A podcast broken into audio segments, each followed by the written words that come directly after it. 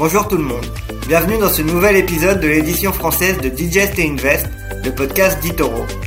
Avant de commencer, nous vous rappelons que ce qui sera dit dans ce podcast est uniquement à des fins éducatives et ne doit pas être considéré comme un conseil en investissement ou une recommandation personnelle d'achat ou de vente d'un instrument financier. Avant d'engager votre capital, assurez-vous de bien comprendre les risques liés au trading et ne risquez jamais plus que ce que vous êtes prêt à perdre. Enfin, nous vous rappelons aussi que les performances passées ne préjugent pas des résultats futurs. Et maintenant, le podcast. Bonjour à tous et bienvenue dans ce nouvel épisode de Digest et Invest. Comme toutes les semaines, on se retrouve avec Antoine Fraissoulier. Bonjour Antoine. Bonjour David et salut à tous. J'espère que tu vas bien. On a encore eu une semaine mouvementée sur les marchés euh, après justement euh, l'annonce de la de la BCE et l'annonce euh, notamment de, de l'inflation qui a qui a justement fait en sorte que les marchés repartent à la à la baisse alors que la semaine d'avant on avait eu pourtant un, joli rebond sur l'ensemble des places boursières. Antoine, qu'est-ce que tu peux nous dire un peu sur la situation économique globale? Est-ce qu'on va assister à un rebond ou au contraire il faut s'attendre à ce que le, le bear market continue? Bonne question. Ouais, effectivement, on avait commencé euh, bah, le mois de septembre plutôt pas mal, puisqu'on avait euh, eu un beau rebond euh, la semaine dernière, comme tu l'as dit. On avait repris 3, 4, 5% selon les indices. Et mardi, donc, on a eu ce chiffre qu'on attendait tous.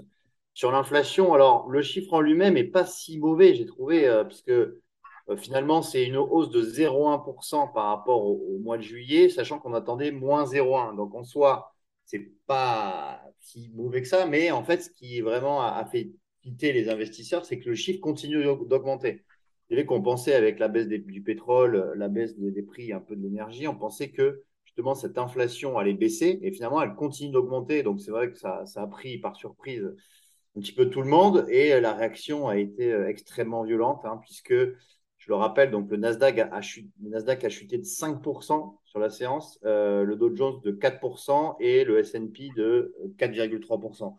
Donc c'est des plus mauvaises séances depuis euh, bah, le, Covid en fait. Hein, depuis, euh, de, ça nous rappelle en fait un peu le, le, Covid, hein, les séances du, Covid il y a deux ans. On a des titres comme Amazon qui a perdu 7%, Meta aussi qui a perdu 9%, donc qui revient à ces niveaux. Meta donc revient à ces niveaux de, mars 2020, donc au plus bas de la, crise sanitaire. Donc, on, est, euh, on a vraiment bon, ben, des, valeurs technologiques qui ont extrêmement souffert. Maintenant, euh, c'est vrai qu'on est très bas quand même. Hein, euh, voilà, il faut, dire ce qui est pour certaines valeurs. Hein, certaines valeurs techno-américaines, on, on, est extrêmement bas. Mais est après, dire est-ce que c'est le point bas, ça, c'est difficile à dire. c'est vrai que maintenant, on attend, de, on attend la, réunion de la fête qui va intervenir la semaine prochaine. On ne sait pas vraiment si ça va être 75 points de base ou 100 points de base. Donc, c'est vrai que 100 points de base, bon, ça paraît, 100 euh, points de base, ça fait 1% hein, d'un coup, donc ça paraît énorme. Euh, mais c'est pricé à 30% pour que ce soit 100 points de base. Donc, euh, on, va voir. Moi, je dirais que ce soit plus, ça va être plus 75 points de base parce que parce que 100, ça ferait trop d'un coup et ça ferait trop peur au marché. sachant que la la Fed veut pas non plus que les marchés s'effondrent, sachant qu'on est déjà en, à moins 25% sur le Nasdaq depuis le début de l'année. Donc euh, voilà, euh, maintenant, les, à court terme, ça, ça, peut encore un peu baisser, mais, euh, mais bon. On va suivre ça avec, avec, avec attention, mais c'est vrai que la, la situation est, est, pas terrible sur les marchés actuellement. Et eh oui, surtout qu'on on avait eu plutôt des bonnes nouvelles la semaine d'avant, hein, qui venaient d'Ukraine, avec le fait que l'Ukraine reprenait du terrain par rapport à la Russie. On entendait des nouvelles comme quoi Poutine, justement, commençait à avoir au sein de la population russe euh, des personnes qui commençaient à, à critiquer euh, à critiquer son opération. Et donc euh, on, on, voyait des marchés qui voulaient repartir mais là malheureusement on a cette inflation comme tu le disais qui est pas catastrophique hein, on est plus en stagflation qu'en forte inflation si on compare par rapport au, au mois précédent. Mais la vraie raison c'est qu'on s'attendait surtout à ce que ce chiffre soit en baisse. Euh, comme tu le disais, on avait eu euh, l'essence qui avait baissé, le gaz naturel qui avait chuté, donc, on s'attendait à ce que euh, l'inflation, euh, elle avait, elle avait euh, atteint son pic, et ça n'a pas été le, cas. Et justement, on a eu des, des marchés qui ont, qui ont, bien replongé et qui ont perdu. D'un autre côté, on a aussi la, on a aussi eu la, la BCE et la BCE qui ont aussi eux de leur côté revu à la baisse les, les, les perspectives de croissance mondiale. Oui, effectivement, la BCE la semaine dernière euh, a relevé ses taux hein, donc de, de 75 points de base, euh, 0,75%, euh, ce qui était attendu. C'était attendu par euh, la communauté financière. Et du coup, finalement, euh, même si euh, elle a revu en baisse, hein, Christine Lagarde, la, présidente, a revu, en baisse les perspectives de croissance mondiale et revu en hausse l'inflation, eh bien, le marché, euh, justement, avait pris appui sur, ce, sur ce, cette réunion pour remonter. Euh, parce que justement, euh, c'était moins pire qu'attendu et, euh, et, finalement, euh, on n'avait pas eu un discours trop alarmiste euh, de la BCE. Du coup, on avait, on avait repris appui, mais bon, après, avec ces chiffres d'inflation aux États-Unis, on, a replongé. Mais, mais c'est sûr que c'est pas évident de, de, de, de, de, s'orienter dans, dans ces marchés qui partent dans tous les sens. Donc, donc effectivement, bon, il faut faire, il faut, faut, faut faire le dos rond et, et, attendre que ça passe et, et, faire attention à ne pas mettre tous ses œufs dans le même panier, si je puis dire. Bien sûr, à rester diversifié et Mm. puis à, à avoir un bon mixte entre euh, valeurs défensives et valeurs euh, un peu plus offensives pour éventuellement euh, ne pas louper le, le rebond s'il il y a lieu. Mm. Dans les valeurs que tu as eues à l'œil, il y a eu notamment euh, NJ.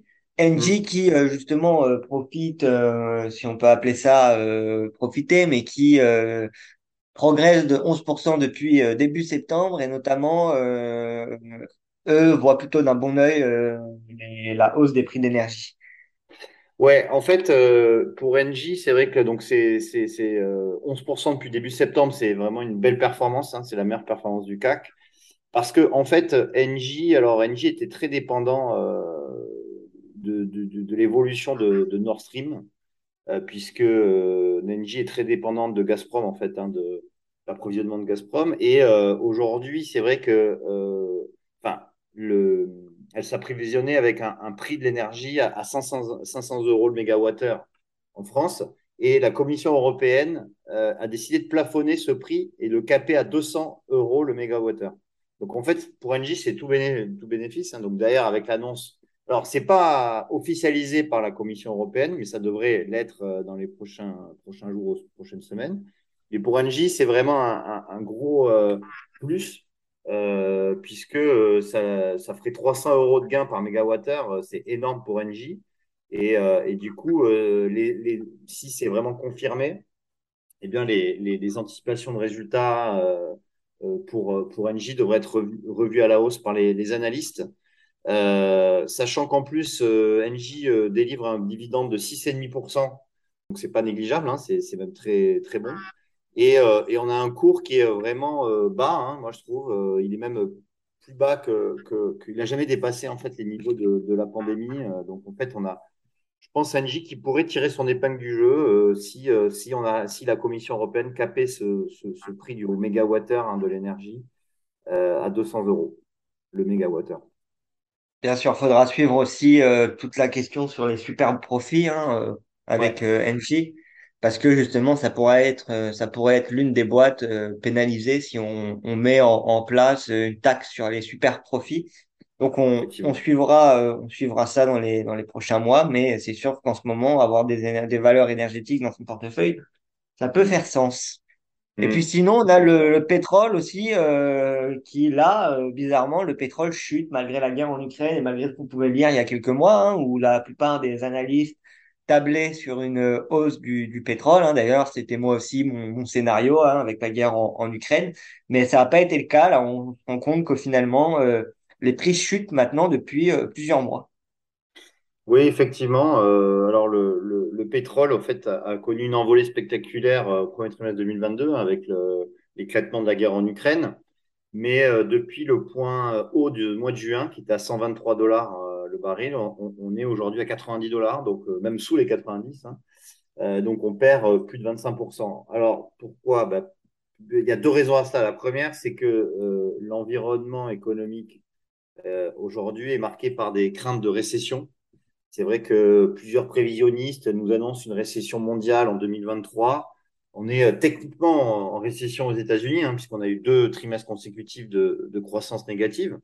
Donc techniquement, on est en, récession aux États-Unis, même si quand on voit le marché du travail, bon, je ne vais pas entrer trop dans les détails, mais marché de l'emploi et, l'activité économique est, est, quand même assez robuste aux États-Unis, mais bon, la croissance, elle, est négative.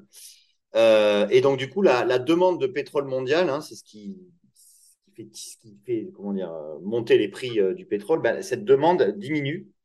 Euh, notamment, l'Agence internationale de l'énergie euh, a, a, revu à la baisse euh, sa, ses prévisions de, de demande. Hein. elle devrait croître que de 2 millions de barils par jour contre 2,1 précédemment estimé. Et la deuxième explication, c'est la Chine, bien évidemment, avec sa politique zéro Covid et sa faible activité industrielle. Eh bien, la demande en Chine diminue. elle, est, elle devrait se situer à, à 15 millions de barils par jour cette année, soit 420 000 barils de moins euh, que l'année dernière. Voilà, donc ces, deux raisons font que ben, les, les, prix diminuent. Après, du côté de l'offre, on a toujours on a l'OPEP qui a décidé de d'augmenter sa, sa, production justement pour, euh, pour, pour, pour maintenir les, les prix euh, élevés. Ça n'a pas vraiment eu d'impact. Alors, l'OPEP hein, a augmenté sa production de 100 000 barils par jour, ce qui est très, très peu en fait, hein, parce que c'est 0,1% de la consommation euh, journalière mondiale. C'est 10 millions de barils par jour, donc c'est 100 000 sur 10 millions, c'est pas grand-chose. Et euh, du coup, ça n'a pas fait euh, monter les cours, ça a même les cours ont baissé. Et bon, il y a l'Iran qui pourrait revenir sur le, sur le marché aussi de, de la production, mais bon, ça c'est hypothétique. Hein. Maintenant, l'Iran, pour l'instant, n'est pas encore, c'est pas encore d'actualité. Voilà. Ben, écoute, on suivra tout ça. La prochaine réunion de l'OPEP, c'est le, 5 octobre. Donc, on, Mm. verra ce qui se dira euh, lors de cette réunion. Mais euh, c'est sûr que euh, sur le pétrole, en tout cas pour le moment, euh, faut quand même rester prudent. Hein. On n'est pas à l'abri d'une remontée euh, brutale du, du pétrole. Hein. Il suffit que le conflit entre l'Ukraine et la Russie s'envenime et que il commence à prendre un, un tournant encore plus négatif pour voir un, un prix du pétrole remonter au-dessus des, des 100 dollars. Donc ça reste quand même euh, un actif assez volatile en ce moment. Euh, Ouais. euh, à, à suivre, en tout cas, il y a, il y a beaucoup de choses qui se passent dessus. Hein. On, on avait vu euh, justement les, les banques comme euh, Goldman Sachs, il me semble, qui avaient tablé sur un prix de 300 dollars le baril euh, d'ici la, la fin de l'année. On n'y est pas du tout. Ouais. Non. on Là, c'est on sûr verra comment que ça. Là, là, là, ce que j'ai vu comme prévision d'une grande banque, c'est UBS qui voyait les cours à, à 125 dollars, ce qui est quasi euh, au plus haut de, annuel, euh, parce que justement, avec une évolution plutôt négative du conflit en Ukraine et, euh, justement une coupure, un embargo en fait des, pays européens sur le pétrole russe, donc ça, ça devrait couper vraiment la l'offre et la production mondiale. Mais, mais bon, pour l'instant, on n'en est pas là. On a toujours des cours qui sont à 80, 88, 89. Donc, euh, on verra bien. Mais, euh, c'est vrai que on, est, quand même sur des cours élevés. Quand on regarde la moyenne, par exemple, sur les dix, dernières années, on est au-dessus de la moyenne. hein. La moyenne est plutôt à 60 dollars. Donc là, on est quand même au-dessus. Euh, donc, on est quand même sur un pétrole qui reste cher actuellement. Mais écoute, on, suivra. Et c'était pas Goldman Sachs, en fait, c'était JP Morgan qui avait donné un, objectif de cours à 380 dollars dans le pire, dans le pire scénario. Donc, on, on, on suivra un ça. C'est vrai qu'on y est c'est un petit peu ambitieux, on n'y est pas encore. Mais comme tu le disais, la moyenne des prix du, du pétrole est aux alentours de, de 60 dollars en, en moyenne si on prend euh, euh, le cours moyen sur les dix dernières années. Donc, c'est vrai que ça paraît quand même assez euh, ambitieux. C'est pas la première fois de toute façon que JP Morgan fait des, euh, des, des promesses, euh, prévisions des prévisions ambitieuses et des Mm. prévisions qui se retrouvent parfois fausses. hein. On, on retient Mm. notamment les prévisions que euh, Jamie Dimon avait fait à l'époque sur les crypto-monnaies et le Bitcoin euh, avant de revenir dessus. Et puis là, on a eu un événement primordial dans la crypto. C'était le, le merge d'Ethereum. Merge d'Ethereum qui, donc le merge d'Ethereum, pour expliquer rapidement ce que c'est, ça a été la fusion de la chaîne Ethereum. hein. Jusqu'à présent, on avait euh, la Beacon Chain qui était la, la chaîne de consensus et on avait l'Ethereum tel que vous le connaissez qui était la, la chaîne exécutive et euh, qui utilisait un, mécanisme de consensus de proof of work. Donc les gens avaient besoin d'utiliser des, des appareils qui consommaient beaucoup d'énergie et beaucoup d'électricité, ce qui fait parfois débat. Et donc là, on est passé à un mode de consensus proof of stake et on a justement euh, ce matin même fusionné les deux chaînes, donc la chaîne de consensus, la Beacon Chain, qui était en, place depuis décembre 2020, si je dis pas de bêtises, et la, la, blockchain Ethereum telle qu'on la connaît.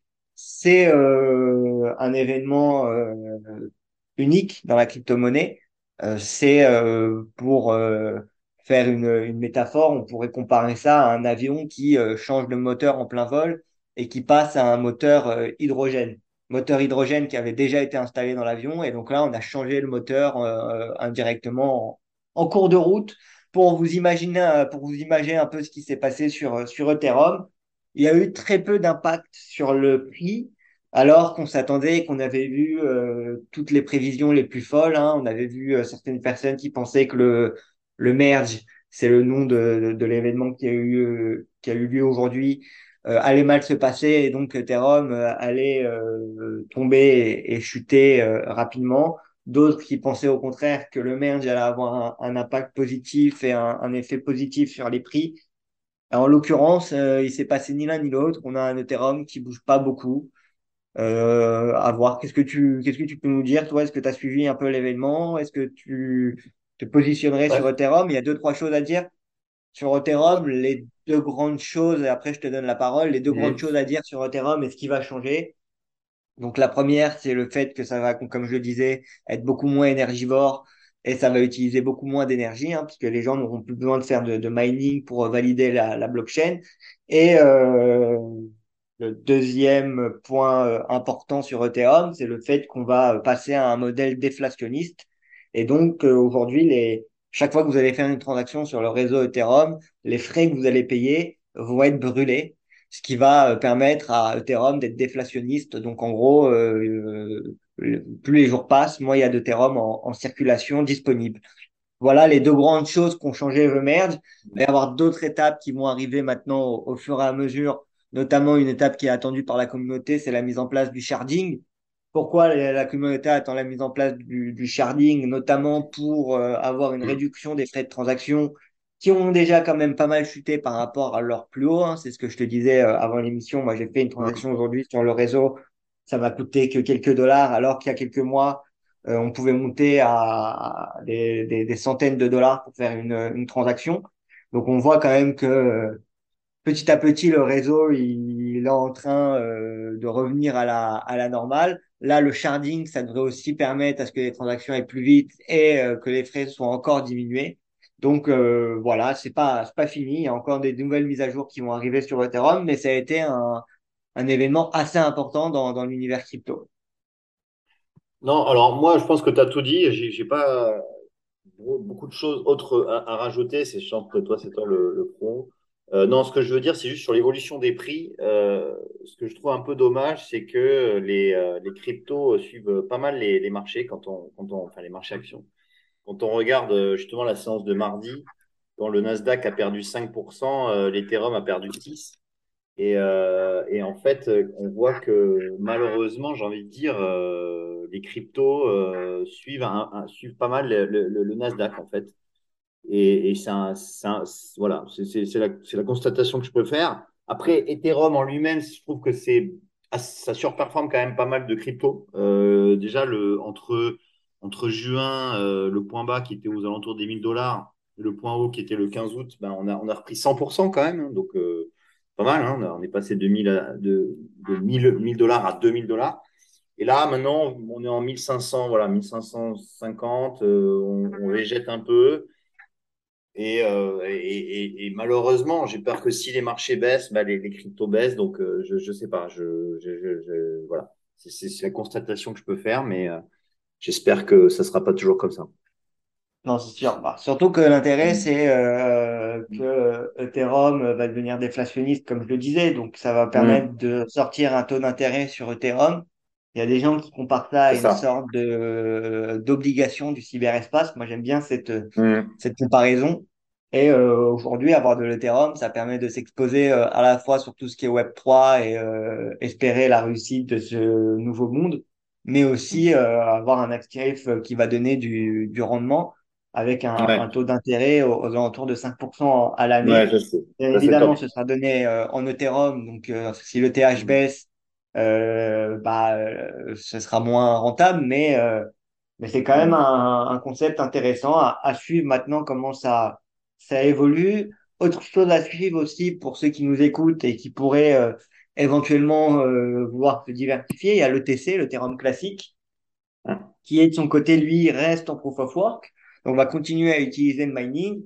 Et donc, on pourrait avoir des, des miners d'Ethereum euh, qui vont pas débrancher les, les, machines, qui vont justement vouloir miner de, de nouveaux jetons et qui pourraient se retourner vers l'Ethereum classique on pourrait donc avoir éventuellement aussi un, un boom dans, dans ce jeton, hein, et notamment pour ceux qui souhaiteraient euh, rester sur le proof of work. ETC, ça pourrait être aussi une source de diversification intéressante, même si euh, moi je préconise de, de rester sur le Ethereum normal plutôt que d'aller sur le Ethereum classique. C'est sûr que euh, il peut y avoir aussi des, des opportunités, donc on, on suivra tout ça. Et puis, comme tu le disais, aujourd'hui, les, les, cryptos sont quand même très corrélés au, au marché classique. Euh, mmh. Donc, on, on, le voit, hein, quand les marchés classiques chutent, on a en général euh, les crypto-monnaies qui, qui chutent aussi. Donc, on, on, suivra tout ça. Après, ce qui est sûr, c'est que l'écosystème mmh. continue à se développer. Il y a de plus en plus de choses qui se passent, de plus en plus de projets qui voient le jour. Donc, euh, ça, on ne pourra pas leur retirer. Et, euh, et voilà, on, on suivra maintenant euh, l'évolution de Terom avec euh, attention. Un autre chose intéressante, c'est que le fait que comme ça va devenir désinflationniste, il peut y avoir aussi des, des banques, des institutions, etc., qui vont souhaiter prendre petit à petit un, une part plus importante et un rôle plus important dans le dans le protocole et dans la gouvernance de Terom.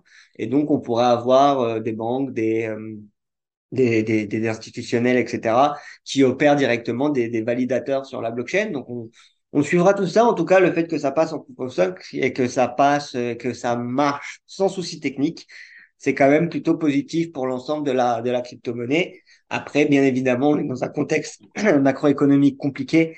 Donc, c'est sûr que si les marchés continuent à chuter, la crypto-monnaie euh, ne fera pas euh, exception à la règle normalement. Voilà, je pense qu'on a fait le tour pour cette semaine, Antoine, à part si tu veux rajouter quelque chose. Moi, c'est bon de mon côté. Bah écoute, c'est bon du mien aussi. Donc on se parle la semaine prochaine hein, pour voir comment euh, tout ça a, évolué. Et puis entre-temps, on, invite euh, à tous les auditeurs qui nous écoutent à, à, rester prudents sur les marchés dans cette période d'incertitude. Oui, clairement, oui. Prudence, prudence, prudence. Voilà, ce sera le mot de la fin. Bah écoutez, merci à tous. Et puis on vous dit euh, à la semaine prochaine. Au revoir. Au revoir. Vous venez d'écouter Digest et Invest d'Itoro. Pour plus d'informations, rendez-vous sur itoro.com.